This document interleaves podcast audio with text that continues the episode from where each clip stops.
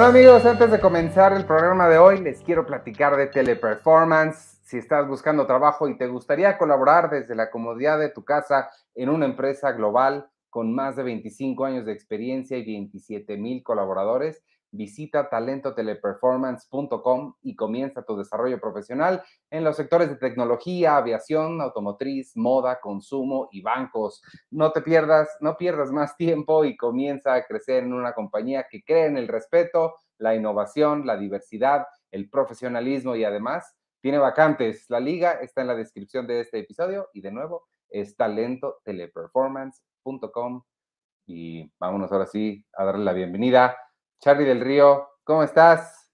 Iván Ivanovich Morales, muy bien, feliz de estar una vez más en el podcast de Cine Premier, CP. De vuelta, este, ¿nos brincamos una semana? No, tú te brincaste una semana, yo sí. Yo me brinqué una semana, estaba de vacaciones, fui a Campeche, la pasé muy bien, fantástico. Viaje familiar, lugares exóticos, turismo de aventura, todo fantástico. Wow. Tuvimos una, una invitada que este, hace mucho que no estaba, nos acompañó Penny. Te mandó ah, qué padre dice que en algún momento va a poder regresar los lunes. Es que los lunes se le complican mucho. Sí, pero para aquí le esperamos, paciente y alegremente. Y mientras saludos, ahí está Ángel López, Beto Valadez, también una prima me está viendo, así que saludos a todos. Saludos a todos, gracias por acompañarnos. Hoy tenemos un programa que tenemos varias cosas de qué hablar. Este, quería empezar porque ya habíamos platicado, tú nos platicaste tu, tus impresiones de el hombre del norte o como tú insistes en quererle llamar por algún No, no, no insistí, no, no insistí, nada más dije podría ser una eh, traducción corta. Pero es horrible ese no, es el nombre. El norteño, The Northman, el norteño, pues sí. The Man from the North sería el hombre del norte. The Northman, el norteño. Ah, the Man from the North suena más, suena como, como el episodio este típico clásico de de Alfred Hitchcock Presents The Man from Rio y el de mm, Tarantino que hizo parodia. Ahí está. Pero este es El Hombre del Norte. Y bueno, para contarles rapidísimo mi opinión, no voy a hablar muchísimo de ella porque no me genera muchas eh, opiniones. A mí, debo empezar diciendo que a mí Robert Eggers no me cae bien. bueno, el señor no lo conozco, porque bueno, que le vaya muy bien en su carrera, pero su cine no me cae bien. No me cae bien porque y y entonces entré a esta película con la misma trepidación que siempre entro a ver sus películas. Bueno, entré, tampoco son tantas, pero que he entrado a ver sus, películas pasadas. Em, había yo escuchado que esta estaba más parecida a The Witch que a Lighthouse. Eso me dio un poquito de tranquilidad porque sí me gusta mucho más The Witch. Em, pero, pero no, no, no, perdónenme, pero pero no, este, fíjate que lo que siento yo con Robert Eggers es, en primera, no sé por qué me está gritando tanto este señor, no sé qué le hice que necesita gritarme tanto todo el tiempo. Y en segunda, este ya es un problema personal mío que yo tengo. A mí los sonidos muy fuertes, cuando son las cosas muy mm, estridentes así, no sé por qué lo siento muy personal, lo siento como una afronta personal, me siento personalmente agredido. Entonces, mm, ok lo que siento con su película y con The Lighthouse también lo sentí es que él todo el tiempo me está retando, como, ah, pues a ver si aguantas, pues a ver, a ver si aguantas, a ver si tan machín, a ver si aguantas. Y, yo digo, pues yo no tengo ninguna necesidad de estar aguantando. si no quieres que la vea, no la veo, me voy, no, no me tienes que tratar así entonces, eso es lo que siento con su película. Me parece muy agresivo, muy, o sea, muy, fuerte. No. Fuera de eso, la historia está bien, pero, pero sí, no, me costó mucho trabajo entrarle, me costó mucho trabajo disfrutarla y verla más allá de los gritos que me estaba pegando. Em, pero sí la sentí una película muy, muy de macho, muy... hasta tanto que en algún momento pensé que tal vez estaba burlando de esos estereotipos del, del macho animal. Que... Sí, no, es burla, sí lo hace como en serio. No, no es en serio. Y bueno, yo creo que el estilo, para resumir lo que, lo que tú has dicho, es visceral. Es un cine visceral y un cine que efectivamente está enfrentando al espectador. A ver, a mí tampoco me gusta, no, no estoy tan en contra como tú, simplemente no me encanta pero sí aprecio que está muy bien realizado y que está muy bien ejecutado y que está muy bien actuado y que lo que él quiere provocar, que es eso que tú estás sintiendo que no te agrada y que, y, que te afecta tanto, pues eh, lo logra y creo que sí ha podido pues inclusive mejorar su estilo película tras película. Aquí es una cinta donde además ya tiene muchísimos más recursos, muchísimos más actores de renombre, eh, muchos más tiempos en los que está sucediendo la historia. Esa historia que mencionamos que básicamente es Hamlet de William Shakespeare. Shakespeare, él se llama Hamlet, el personaje principal, el Skarsgård, y que este, pues nos está contando esta historia de tremenda venganza y de una serie de complejos que Freud estaría, pues, no ha de estar en su tumba deleitándose. Sí, sí, este, sí, sí tiene todo, todo eso también. Mira, me está diciendo eh, Manolo, eh, dice, a mí me encantó, pero sí veo lo que dices, Iván. De hecho, ahora recuerdo que en algunas escenas sí desvié la mirada para evitar ver alguna que otra escena violenta.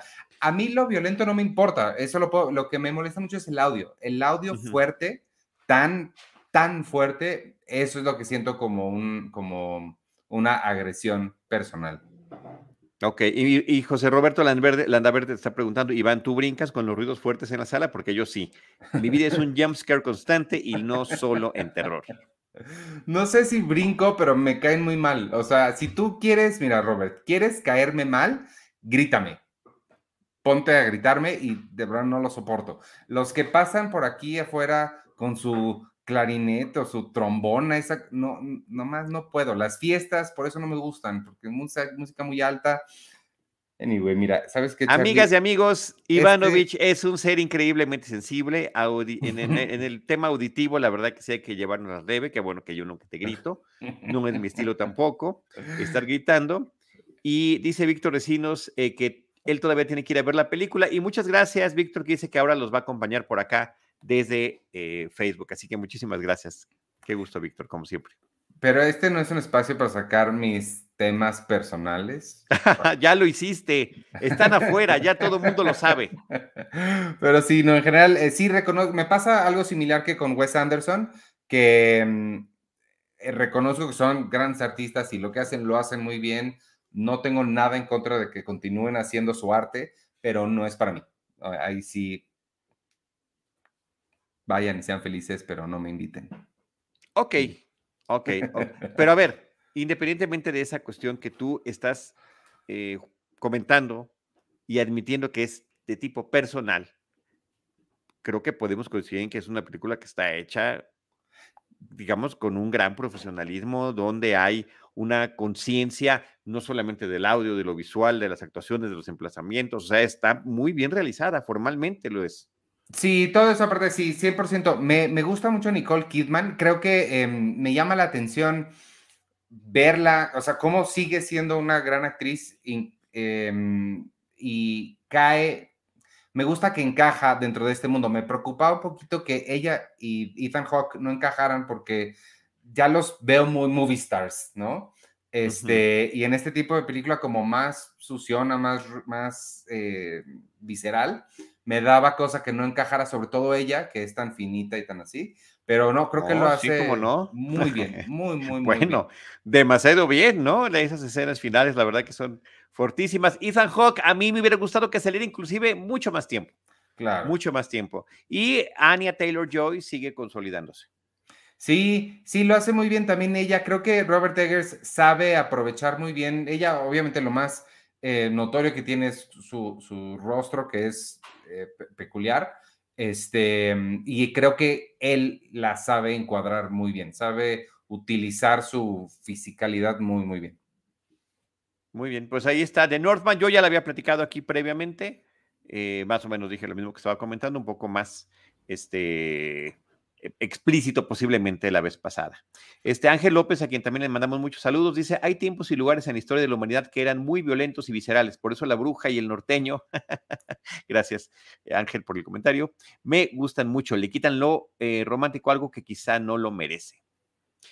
Y dice Manolo Lozano, la parte fantástica también no es algo que te encante, ¿no, Iván? ¿No te gusta lo fantástico, Ivanovich? La fantasía pura, eh, tipo El Señor de los Anillos y eso, no, no es, no es como lo mío, pero no me molesta. no de la forma en la que me molesta esto. O sea, que sí. Okay. E, e, es que sí, o sea, sí me siento personalmente agredido. La verdad, me, me sí, no, no, no, no, no me la paso bien. En la fantasía no es algo que yo necesariamente escogería, pero digo, El Señor de los Anillos es increíble. No, sí, no, no me, no me molestan para nada. Muy bien. Pues ahí está The Northman, de Robert Eggers, que continúa en cartelera. La, la, la, que quería ver, pero no llegué a tiempo para esa y el plan era ver las dos, pero ya no se pudo porque Plaza Satélite se pone espantoso el día del niño. Es el, la, la, de Nicolas Cage, que tú sí viste, hombre. El talento de lo masivo, ¿cómo se llama? El peso del talento es como se llama en español, The Unbearable Weight of Massive Talent, es el larguísimo y complejo título en español. Pues una película, eh, mira, muy peculiar. Entiendo el humor que, em, que intentan hacer. Creo que tampoco me encantó del todo. A mí Nicolas Cage me cae súper bien. Eh, esta es una película donde además se constata eh, por, con una serie de referencias que empiezan desde que arranca la película porque pues están viendo Con alguien está viendo Con en ese momento y se hacen múltiples referencias a lo grande que ha sido su trayectoria y a lo diversa. Eh, por cierto, que entre otras cosas no mencionaron su Oscar, no mencionaron algún, muchas cosas, no, no, no, se mencionaron, pero es una película donde Nicolas Cage está interpretando a sí mismo en una supuesta pues, eh, suerte de metarealidad, donde ya está eh, luchando con el tema de encontrar papeles adecuados o papeles que lo vuelvan a traer a un sitio de relevancia. ¿Es eso o ya de plano decirle adiós a la actuación? Eh, tiene problemas con su hija porque su ego le impide conectar con ella. Eh, es una chica de 16 años, está separado de la mamá, vive con lujos más allá de los que puede costear que creo que sí, pues hay algunos ecos en ese sentido de la, sí, creo que eso sí le pasó. De la vida real. Alguien me comentaba que había tenido un tema ahí de, de, propiedades impresionante. Y, este, y, bueno, la película trata sobre esta situación en la que se encuentra hasta que de plano, por una situación justamente de economía, acepta eh, ir a una fiesta para que le paguen un millón de dólares por ir a una fiesta en España. Y allá el que lo contrata es Pedro Pascal, que está siendo sujeto de una investigación de la CIA. Y entonces eh, la realidad de, se, se, mezcla con una suerte de película de aventura y de acción y un poco de suspenso. Y ahí está él eh, tratando de actuar dentro de la no película en la que está, eh, en la que, está viviendo. Entonces, yo más o menos sabía que de eso iba la película, ¿no? De, de, de Nicolas Cage interpretándose a sí mismo. Tiene otras partes también interesantes donde él platica su, diálogo interno es con su versión joven. Entonces, pues está esta cuestión en la que está él sentado en un coche consigo mismo, nada más que chavito, con estas tecnologías que ya conocemos muy bien gracias a las películas de Marvel de rejuvenecimiento facial y corporal, gracias a la magia de la tecnología digital.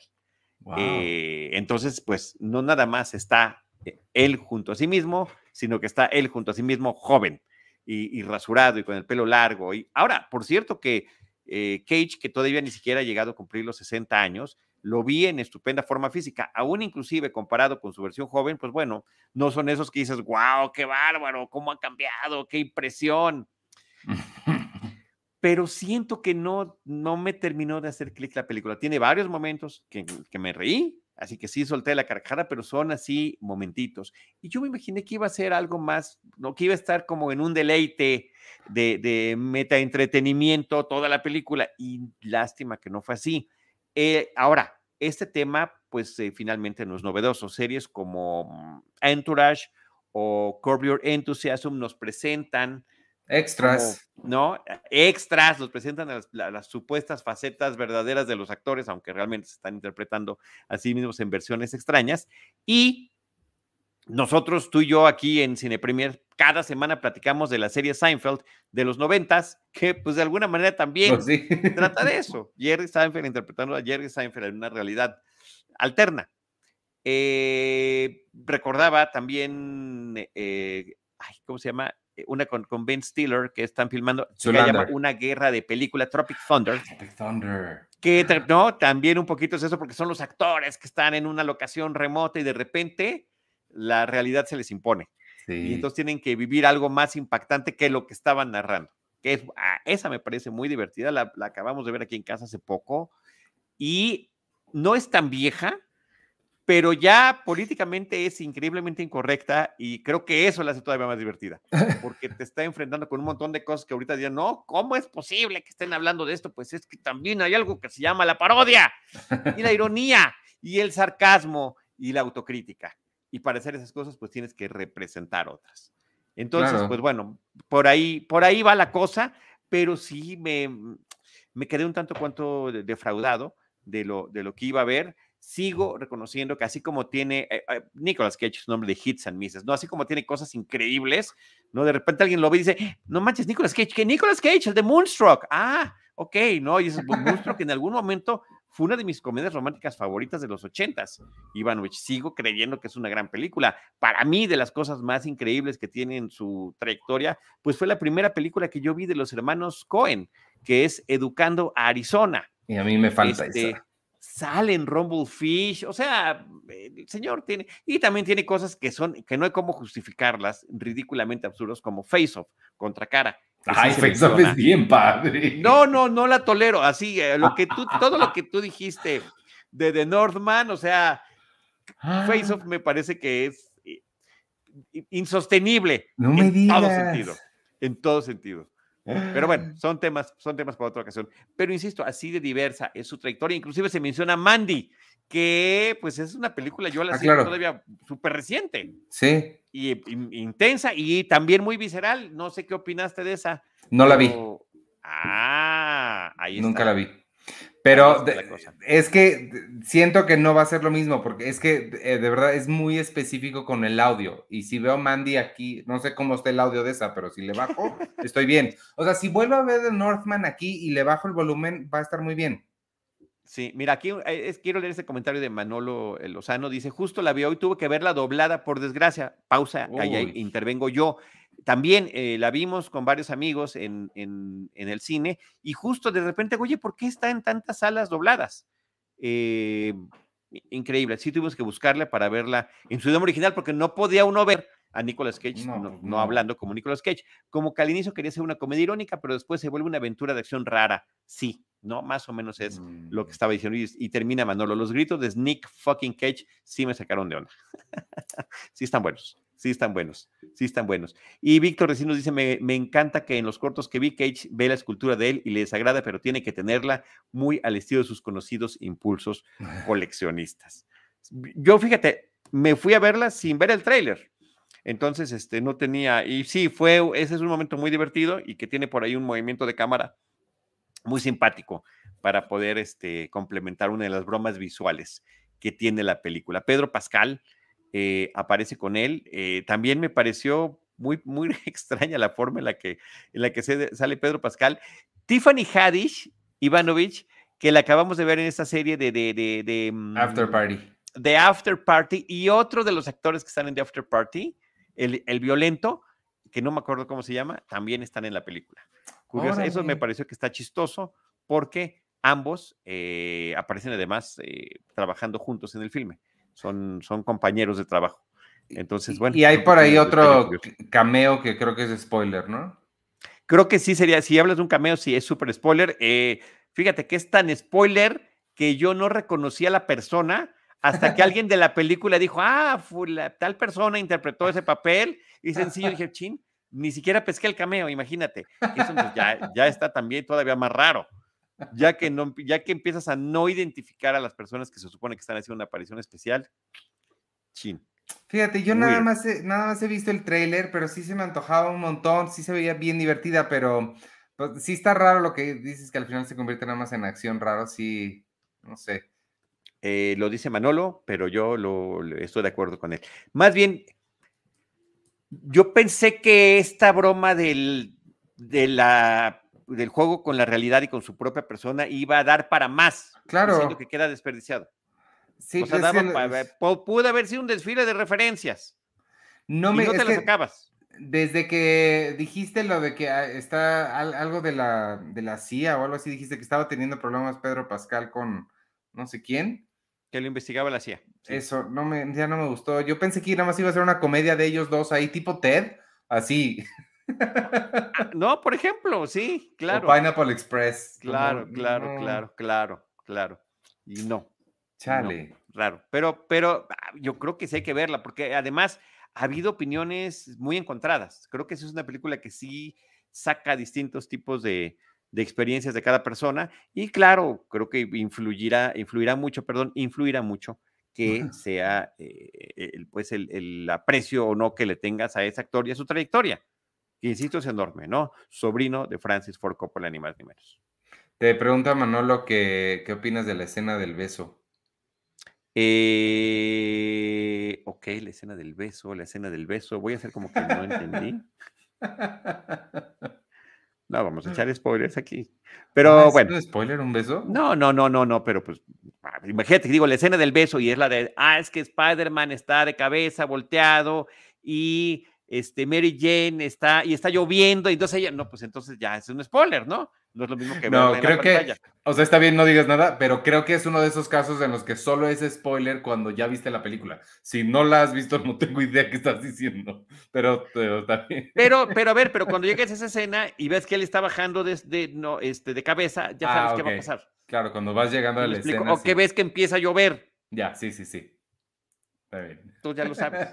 es como el tráiler que siempre menciono de Avengers, el tráiler de la película Los Vengadores de Marvel, sale la escena donde Hulk cacha de su caída a Iron Man.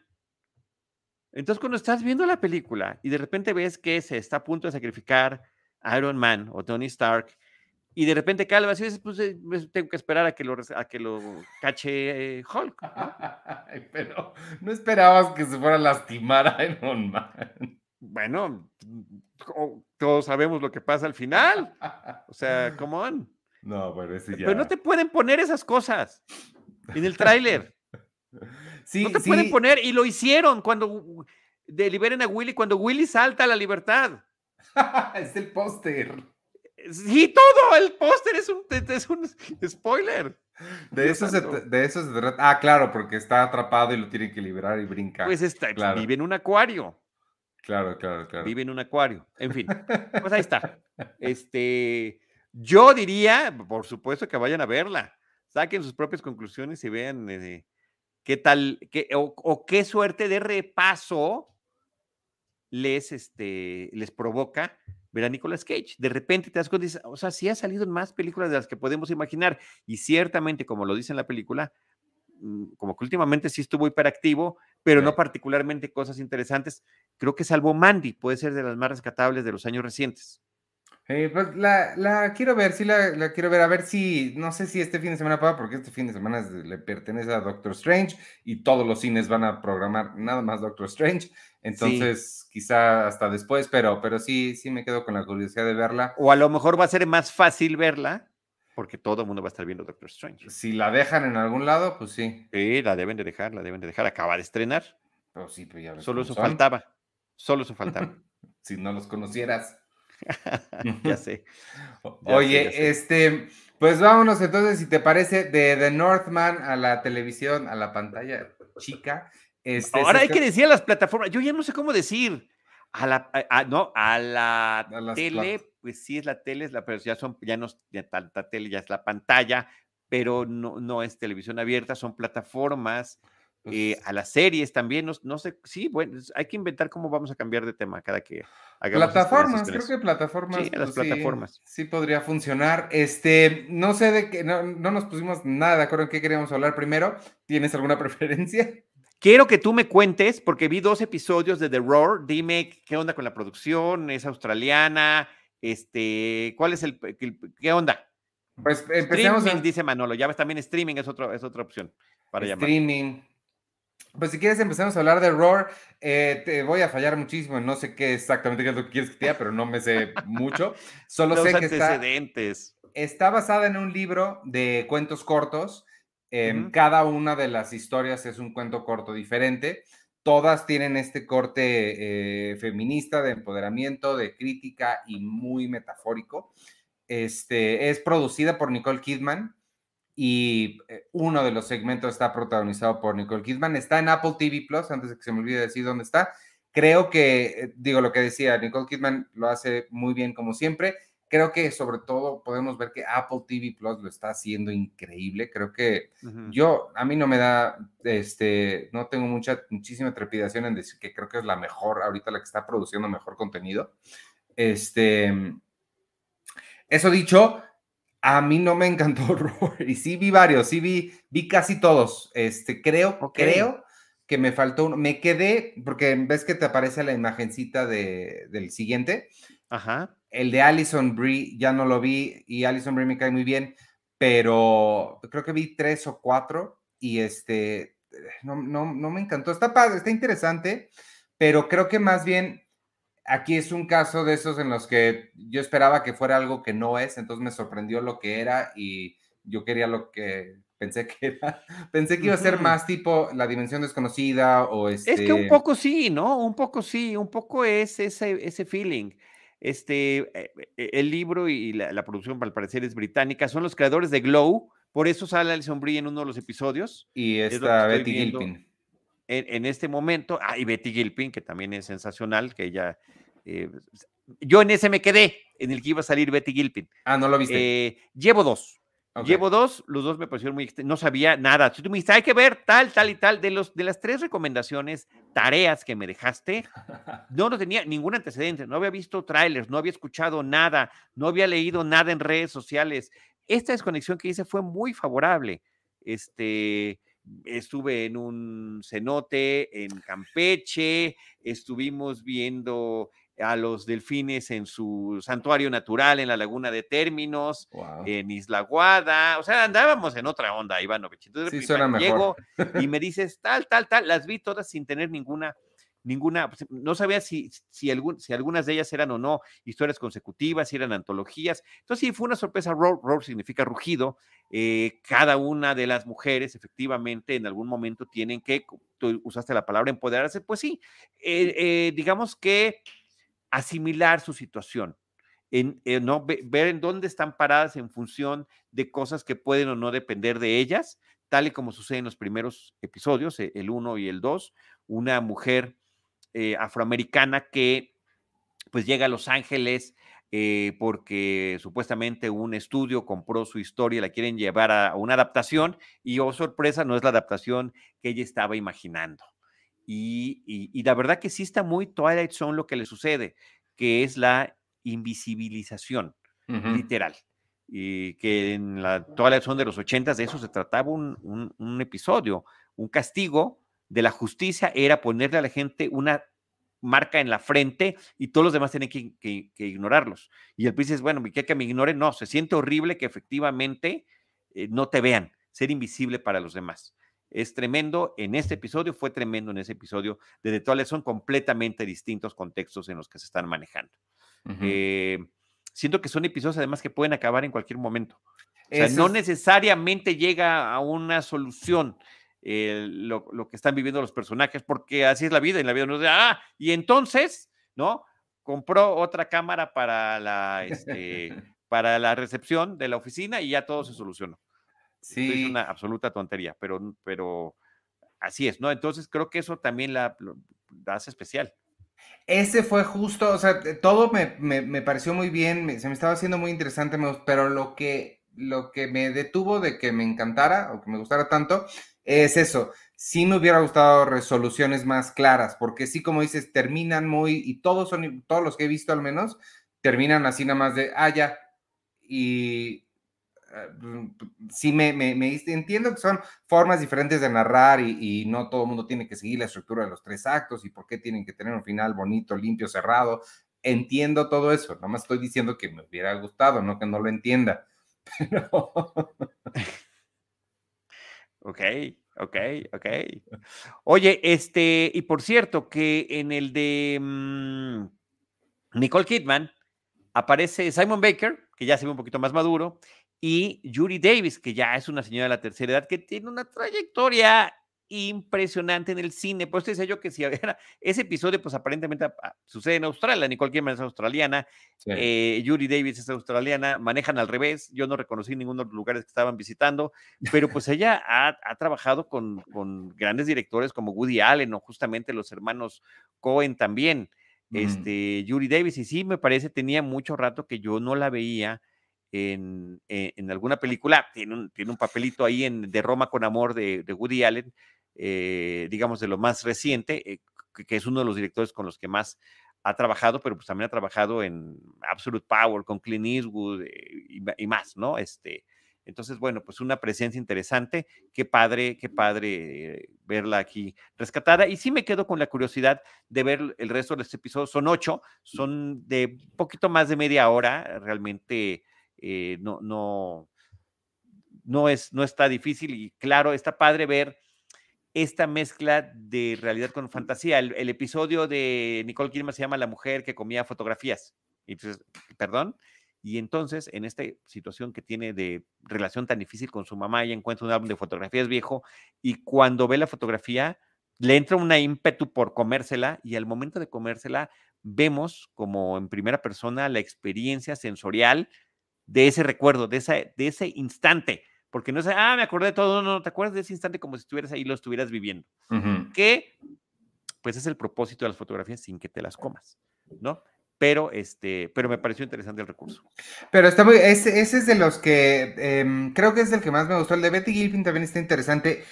También me gustó mucho ese porque creo que la metáfora que utilizan es muy clara y, me, eh, eso me, me, se me hizo como más atractivo. Esta idea de que las memorias, una vez o sea, las memorias en primera son tuyas nada más de ti y la única forma de compartirlas es a través de las, de las fotografías, pero una vez que desaparece esa foto ya no tienes manera de compartirla. Claro. Bueno, la, eh puedes escribir, la puedes narrar, o sea, sí hay varias formas, ¿no? Pero, pero eh, esta es, eh, eso significa, que la está comiendo, es su consumo interno.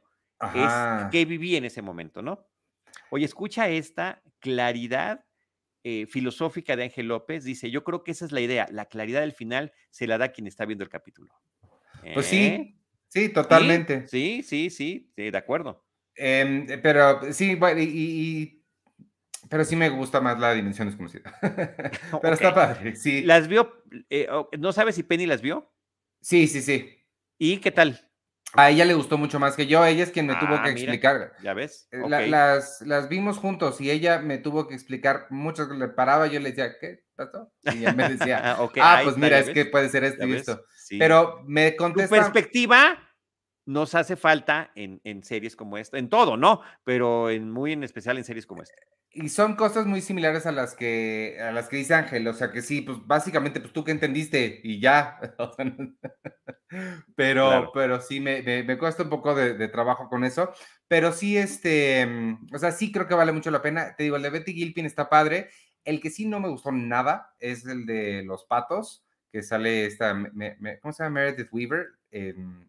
y no, no te digo, no he llegado a esos todavía. Velo, ese, ese sí no y he escuchado que el de Alison Brie está padre, entonces sí la voy a terminar de ver, pero, pero pues ahí está. Ese es Roar. Vamos a, terminar, vamos a terminar. Sí, este, pues, ah, pues si nos quieren, nos quedamos ahí mismo en Apple TV o, nos vamos a la, nos cambiamos al, Western. Ahí mismo, ahí mismo de una vez ya para no. Luego, ok. Luego pues, cambiamos de plataforma. Eh, en Apple TV también está una que a mí me emocionaba mucho, tampoco sabía nada de ella, Em, más lo único que sabía es que salía Elizabeth Moss, que era la nueva serie de Elizabeth Moss, y yo, donde se ponga Elizabeth Moss, voy a ir, excepto, por supuesto, a su eh, increíble religión de cienciología. Ahí sí no me invites, Elizabeth. Ah, no sabía que estaba en eso, mira. Sí, pero, pero como actriz es muy buena. Toma, como actriz toma mejores decisiones que como persona. Ok. Este, y todo lo que hace me gusta. Shining Girls es una historia rarísima. Em, es, un thriller sobre un asesino serial que no sé si están los asesinatos sucediendo en diferentes universos. Hay una suerte de multiverso o viaja en el tiempo o algo rarísimo está pasando, pero pero me está enganchando muchísimo. Ya vi todo, salen cada semana, ahorita creo que hay tres en Apple TV Plus. Tres. Este, voy, voy como van. Este, no sé a ti, qué te está pareciendo. Llevo dos, como ya les dije hace rato, tampoco sabía de qué se trataban, pero sí me gustó mucho la premisa. Eh, me, me, gusta mucho que efectivamente nosotros no sabemos qué es lo que está sucediendo. O sea, ¿qué sabemos? Sabemos que hay un asesino serial, sabemos que el personaje de Elizabeth Moss es la sobreviviente de uno de esos ataques y la serie la estamos conociendo a través de su percepción de la realidad. Y entonces nos tenemos que preguntar, ¿qué quedó tan afectada de su ataque? Que ya no sabe qué es real, qué es imaginario, y ella misma empieza a cambiar su interpretación, un poco lo que sucede con The Father, la película que ah, pues, hace un par de años ganó el, premio al mejor guion adaptado, fantástica, fantástica, fantástica. Es un poco esos mismos recovecos mentales, creo que The Father es mucho más, mucho más sofisticada, porque tardas más en entender. Aquí como que es muy claro, es, mm, este, siempre toca esta puerta, oh, esta puerta ahora está diferente. Eh, siempre se sienta en ese escritorio, mm, este escritorio está raro. Entonces, eh, pero aún así no deja de estar interesante. Eh, y vemos a, a ver, otra cosa interesante de la serie es que desde el capítulo 1 sabemos quién es el asesino serial. Aquí no se trata de descubrir quién es, sino qué onda, qué está pasando, de qué se trata. Jamie Bell es el que lo interpreta, ni más ni menos que además yo lo sentí como que irreconocible, o sea, yo también dije que fue ayer cuando quería aprender a bailar danza clásica. sí, yo también me tardé en reconocerlo. Billy Elliot, ¿no? Es el niño de Billy Elliot. No, además ha tenido una carrera constante, digo, para decir algo más o menos reciente de cine, estuvo en la película sobre la vida de Elton John, justamente como el, el, escritor de las canciones. Em, e, el, el, que hace los lyrics, no sé cómo se dice. Lyricist, ¿no? Se dice, no sé cómo lo, cómo lo traduciría. Entonces, este, está padre, está padre la serie. Eh, a mí la impresión que me queda, habiendo visto un par de episodios nada más, es que pareciese que dependiendo de lo que pueda o no cambiar, ¿no? Como en Back to the Future, estás de repente en, en una realidad que se movió tantito, es ya ligeramente distinta, pero tú sigues con la conciencia de la original, entonces tienes que, se acaba el primer episodio y si es así como dices, wow, o sea, tengo que ver el, que sigue, sin duda alguna tengo que ver el que sigue. Y esa parte sí me gustó mucho, que son episodios de una hora y me parece que se pasan rápido, ¿eh? O sea, yo ya me quedé con, con el, bichito de, echarme el tercero y la tristeza de no poder, eh, pues, va a faltar para que lo podamos terminar de ver. Sí, a, mí, bueno, el otro que, también está es Wagner Moura, también me pareció un poquito irreconocible. Mm, eh, la última vez que lo vi pues, fue en Narcos y sí, evidentemente muy diferente. Este, también muy bien. Ah, claro, claro, sí. Y la, la, otra cosa a la que me recuerda la serie, que te lo puse ahí en mensajes, me recuerda a Memento, la de Christopher Nolan, porque sí. él tiene que tatuarse las cosas para recordar. Ella lleva como un diario de mi esposo es tal, no sé qué, de cada una de las realidades que va viviendo, está muy interesante, sí. Sí, y sale Filipa también. Estaría esa pequeña conexión con, con Memento, pero sí es diferente, ¿no? Es, la otra es una enfermedad de una... Ah, no, claro, claro. Aquí le pusieron amnesia, que no es amnesia, pero bueno, es una enfermedad que tiene que ver con el recuerdo y además está contada de, ah, de en orden cronológico inverso. Claro, sí, sí, sí. Sí, pero está, eh, o sea, me gusta la idea de que ella misma no sabe qué está viendo necesariamente, ¿no? Sabe que no sabe. es lo interesante. exacto. Ella sabe que no sabe y que tiene que estar como muy alerta y pues eso hace que además que sea muy quisquillosa para el trato con la gente, prácticamente antisocial. A mí me recordó, que no me acuerdo cómo se llama la película, era de los 80, una película eh, eh, eh, ¿cómo se llama el autor del viaje de, la, máquina del tiempo? H.G. Wells. H.G. Wells. H.G. Wells, en lugar de ser escritor, H.G. Wells es un inventor. Y H.G. Wells inventa una máquina del tiempo. En lugar de escribir la historia sobre la máquina del tiempo, la, escribe. La interpreta el de Naranja Mecánica. Este, Alex McDowell. Alex McDowell, sí.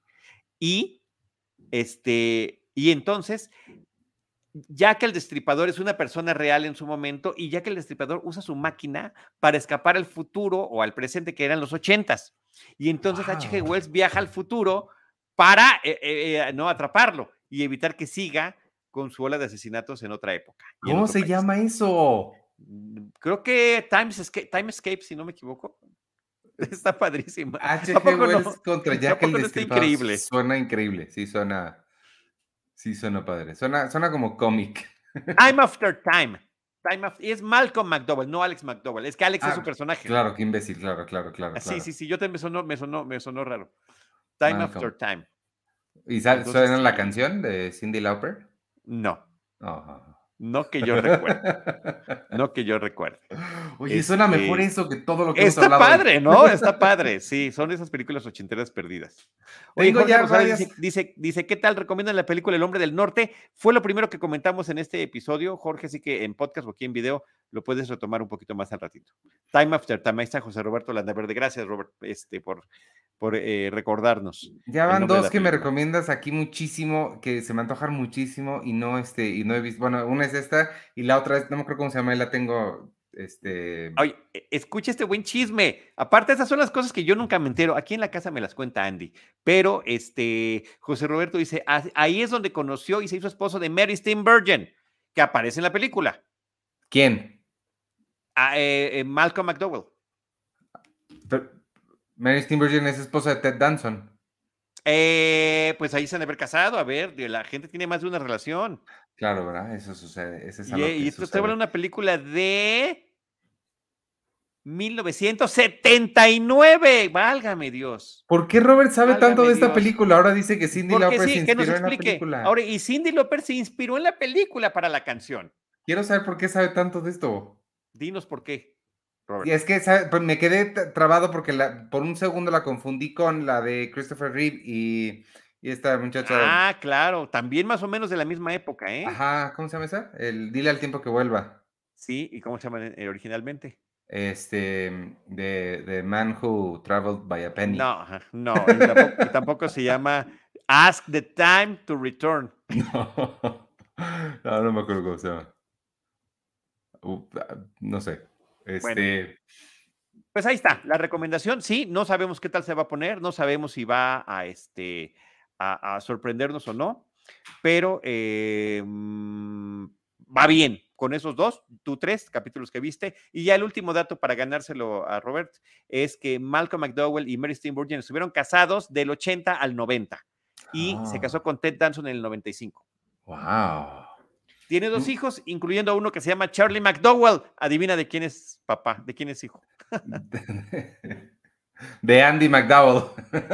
Exacto, exacto, exacto. Uy, muy bien. Este, pues voy a ver esa de, Time After Time y la otra que ya no me acuerdo cómo se llama, que me habías recomendado también, que sonaba increíble. ¿Cuál? Eh, ¿Cuál? No, me acuerdo, te digo al ratito, ahí la tengo apuntada. Creo que ahí la tengo.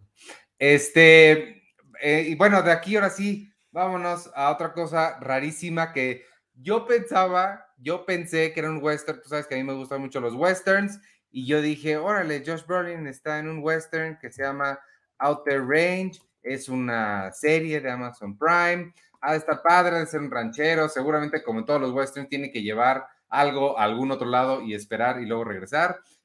No.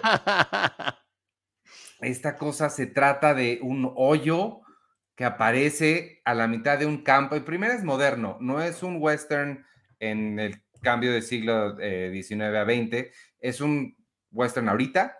Este, tienen un campo enorme, aparece un hoyo a donde, donde avientan cosas que desaparecen y se pone bueno el misterio. Pero lo más impresionante de todo, y te lo mandé en un mensaje cuando lo vi, yo no tenía idea de esto, amigos, pero de repente vi el primer episodio termina, se va negro, dirigido por Alonso Ruiz Palacios. Y dije, ah, caray, ya llegó lejos este muchacho. sí, qué padre.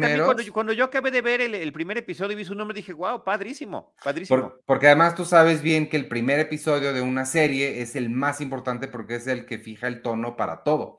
Entonces, que él haya dirigido eso creo que está increíble para él. Este, la serie me, me está intrigando muchísimo. No sé qué tanto me está necesariamente gustando, pero me está intrigando mucho. Entonces la quiero seguir viendo nada más porque quiero saber qué está pasando. Ok.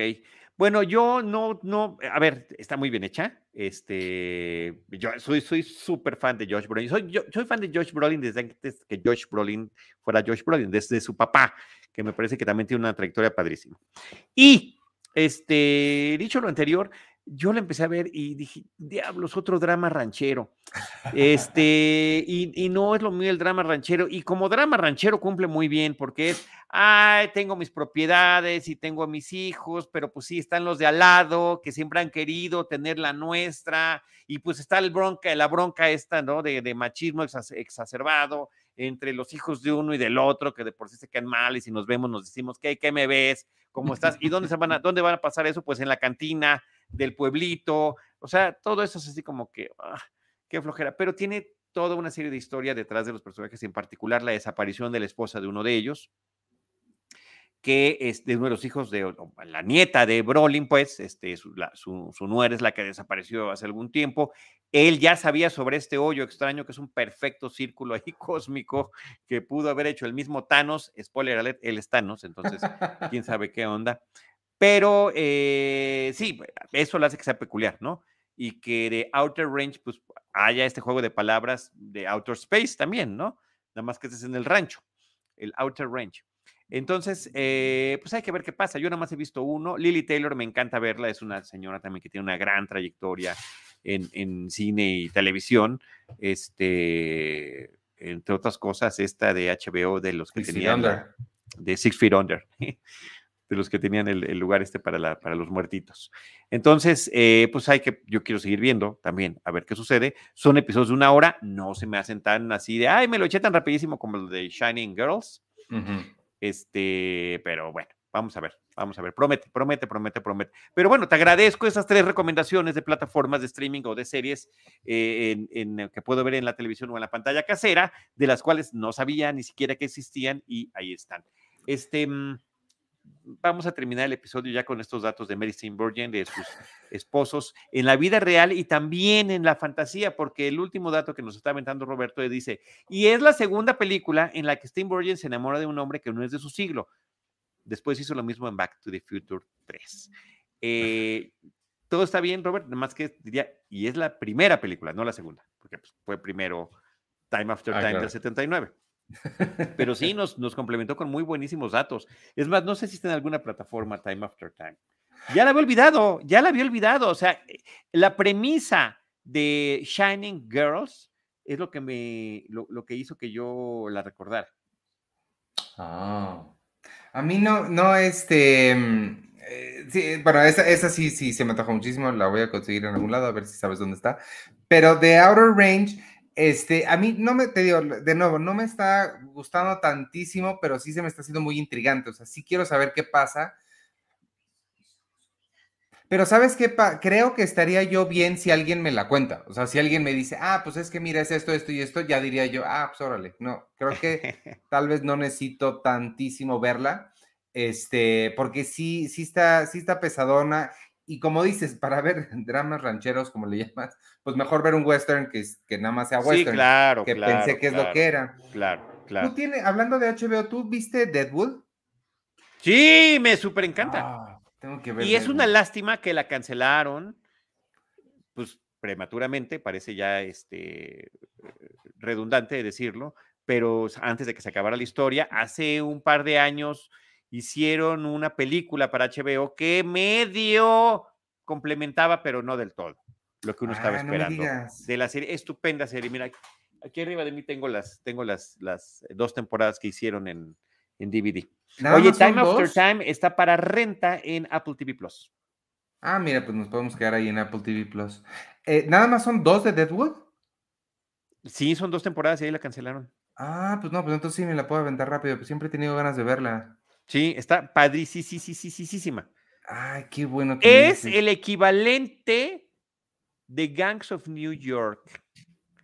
En que lo, que lo que Gangs of New York podría ser para las películas de gangsters, esta lo puede ser para el western. ¿En qué sentido es la construcción de una ciudad? Es cómo empieza todo y, y, en tanto en Gangs of New York como en Deadwood te dicen esto se hizo con corrupción, no hay otra manera en que las cosas hayan podido avanzar, hay corrupción, hay traición, hay muerte, O sea, estamos en la verdadera pobredumbre de la humanidad. Wow, pues, pues, ah, mira, qué bueno que te pregunté, porque sí, le he traído ganas de mucho. Sé que era muy buena, pero no sabía que era tan corta. Eh, ¿Has visto ya que estamos en esas? Pues es, tan corta porque no debería de serlo. pero yo pensé que la película sí había cerrado bien, mm, como que había leído eso por ahí. No. ¿Has visto em, la otra que también tengo muchas ganas de ver, la miniserie de John Adams? Con Paul no, esa no la he visto, esa no la he visto. Ah, pues esa la quiero ver. Sí, te fallo, te fallo, ya ves. Me querías poner a prueba hasta el final del programa, ya, ya algo no vio. No, no, no, no, he visto prueba. Es, cosas. no he visto tantas cosas, Ivanovich. me recomiendes cosas. Oye, mira, ya, Roberto, de veras, ya vente, Robert. Dice Charlie McDowell está casado con Lily Collins, que protagoniza Windfall, una película que recientemente platicamos. Y ya, último dato. sí, nos dijo que ya nos había dicho eso, pero a, mí. Ah, que es el además es el director de Windfall. Sí, aquí lo dijimos, pero nuestra memoria es tan frágil. Sí, ¿tú crees que yo sé cosas? Tengo acordeones por todos lados. Oye, este, pues no sé, algo, algo más que tengas en el tintero, creo que ya eso es todo lo que yo traía. Ya, ya, todo, toda tu tarea, la, digamos, no completa, no se puede todo, pero sí me eché mínimo, como viste, un capítulo, eh, o dos, o tres de lo que me encargaste. Pero es que cuando dices que es tarea, siento que no te gusta. No, no, sí, a ver, no, al contrario, te lo agradezco porque para mí es una guía, porque yo de repente sí me desconecto mucho y no sé qué es lo que hay que ver, que esté nuevo, que sea interesante, que haya que comentar y, poder compartir. Entonces, gracias. Eres, e, e, eres mi luz. Se va a sonar muy romántico. Pues, vas eh, guiando en este camino. Pues te voy a decir que hay esta semana, esta semana hay una cosa en cines, se llama El Doctor Strange y las multiversos de la el multiverso de la locura. Se estrena este jueves, habrá, espero poder encontrar boletos para verla, la platicaremos la semana que entra, si es que los ambos logramos verla. Y además de eso, en ¿qué? Sí. Ah, y además es que no te estoy viendo porque tengo enfrente una pantalla con la lista que voy a decir. Este, además de eso que llega a cines en las plataformas, llegan Mira, la trilogía completa del Padrino llega a Netflix. Eh, hay una cosa que se llama Wrath of Man, que no tengo idea qué sea, también en Netflix. En, Star Plus llega eh, Burn Notice, Law and Order Organized Crime.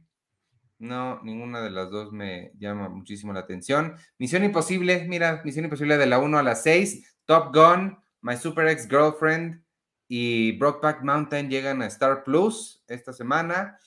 Y por último, ah, no, perdón, me equivoqué, la de, mm, ah, no, no, nada. Y, ah, y ya es todo, es todo. Oye, Wrath of Man, Wrath of Man es la última película de Guy Ritchie que está padrísima, a mí me gusta muchísimo, me ah, encantó. Se sale de su estilo, se sale del estilo que también a mí me encanta, este estilo de gangsteril, de humor negro y demás.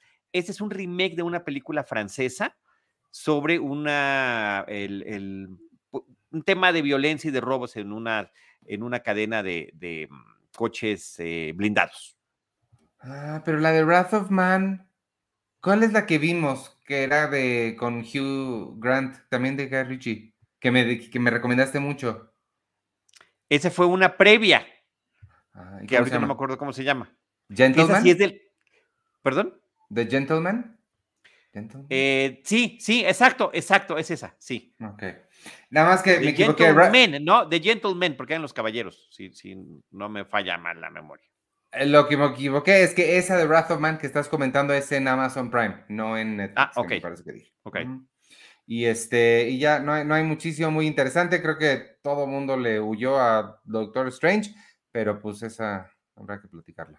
Pues nada, ya que la veamos, ya que la veamos la próxima semana. Este, permíteme, eh, ¿tienes, eh, ¿puedes decir algo mientras busco una cosa?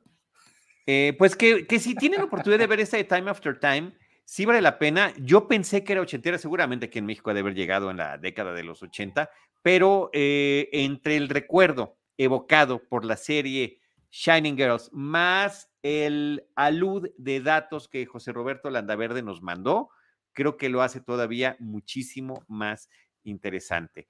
Esta cuestión de ver a nuestros personajes eh, clásicos de la literatura o, eh, casi mitológicos, ¿no? Digo, el, asesino este de, el, asesino serial londinense, pues fue un hecho de la vida real que nunca supieron quién fue. Y la ficción, tanto literaria como televisiva como cinematográfica, ha dado un montón de respuestas sobre las posibilidades de quién era Jack el Destripador. Por ahí hay una película también tremenda donde lo que se, donde la, conclusión a la que llegan es que no era un asesino, sino una conspiración de la Casa Real ah, para eh, acabar con una persona que podría hacerle daño a la monarquía y que pues diluía en su muerte entre la de otras mujeres. Entonces, bueno. Interesante. Me, gusta que utilizaras la palabra alud, ¿no? No, es algo que escuchemos muy a menudo. Este, muy bien, pues ahí está. Ya saben, amigos, nuestra recomendación de la semana fue Time After Time. Creo que esa es la que, la most... Exacto. Time After Time. Este, mientras tanto, ahí están los agradecimientos de la gente de Patreon. Muchas gracias a, a quienes se han unido al Patreon. Y los esperamos al ratito, nada más les recuerdo a las nueve y media, no, a las nueve dijimos, nueve, nueve y media, ¿qué dijimos? A las nueve, a las nueve, venga, vamos a darle con todo. A las nueve. pausa y regresamos. Arrancamos con Seinfeld un episodio a la vez. Mientras tanto, yo soy Iván Morales y me pueden seguir en arroba Iván Morales y en todas las redes sociales de Cine Premier, arroba Cine Premiere. Gracias por venir por acá. Y y, oye, y ahí, como dice Ángel, Ángel está ahí en el número 7 en esa lista. Y también veo a Celeste North, a nuestra querida Celeste North y a Cristina Vales. Así que muchos saludos a ellas. Eh, y qué padre que están ahí en el Patreon de Cinemanet, en esta comunidad. Yo soy Charlie del Río, me pueden seguir como eh, arroba Charlie del Río en Cinemanet eh, también. Estoy en Twitter, en Instagram y en Facebook como Charlie del Río Cine y Series. Muchas gracias.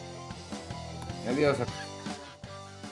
El podcast de Cine Premier es producido por Cine Premier y Producciones Jimba. Consulta todo nuestro contenido en cinepremier.com.mx. Y si te gustaría apoyarnos y todo el trabajo que hacemos, ve a patreon.com diagonal cinepremier y considera unirte a nuestra comunidad. Recibirás acceso al cine club, boletos para el cine cada mes, talleres, pláticas, podcasts exclusivos y mucho más. Es a través de nuestro público que todo lo que hacemos es posible. Para información comercial, escribe a ventas cinepremier.com.mx.